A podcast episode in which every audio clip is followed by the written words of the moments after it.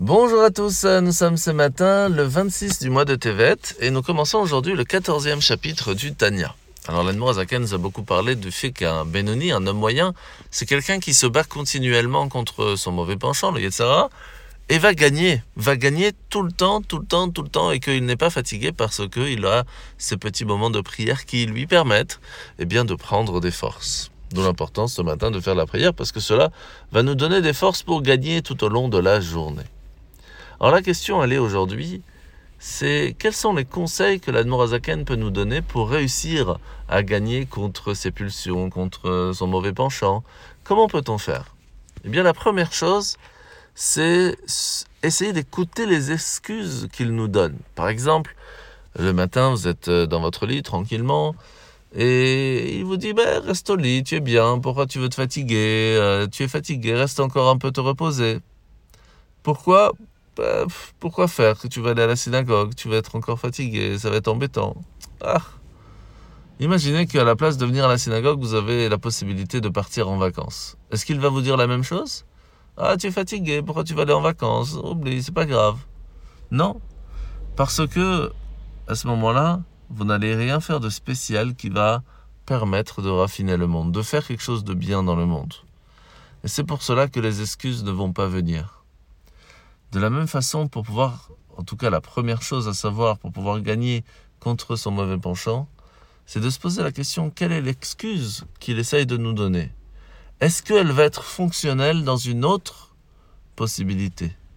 À ce moment-là, vous aurez la possibilité de comprendre qu'en fait, ce n'est pas votre bon penchant qui est en train de parler et vous prendrez la bonne décision. Et c'est pour cela que tous les matins, en fait, dans la prière, dans le passage de Velamal Shinim, nous demandons à Hachem de nous protéger des trois premières clipotes, des trois choses qui sont totalement interdites, mais aussi de nous donner les forces pour raffiner ce qui est possible. Et on le dit dans la phrase Teaker, Utchaber, Utmager. On fait une pause, parce que là, c'est les trois premières qui sont totalement interdites. Et puis Vetachnia, qui nous permettra de réussir à prendre les bonnes décisions. Alors, la mitzvah de ce matin, c'est la mitzvah positive numéro 107. Toujours le fait que lorsqu'une personne va toucher, va avoir un contact ou va être dans la même maison qu'une personne qui n'est pas vivante, va prendre de ça eh bien, un manque de pureté et il faudra trouver la possibilité de la retrouver. Par contre, lorsqu'on parle d'un ustensile, ça va dépendre s'il a un contact physique avec le sol. Si par contre il est en l'air, eh bien il y a moins de possibilités de perdre leur pureté. Alors la paracha de la semaine, paracha de Vaera, eh bien après la plaie du sang, il y aura la plaie des grenouilles, puis la plaie du pouls. Alors l'époux, c'est vraiment le parasite, c'est vraiment celui qui nous montre Qu'est-ce que ça veut dire être un parasite C'est quelqu'un qui vient prendre de la vitalité de la personne pour pouvoir survivre, mais de l'autre côté ne va rien donner.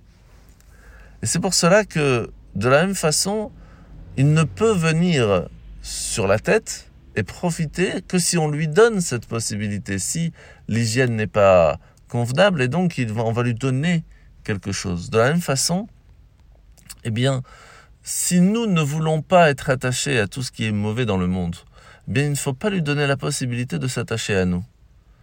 Mais il faut savoir que Hachem a donné cette plaie aux Égyptiens parce que eux pensaient que le fait d'avoir réalisé beaucoup de choses, la littérature, de l'art, de l'architecture, la science et ainsi de suite, était bien pour le monde.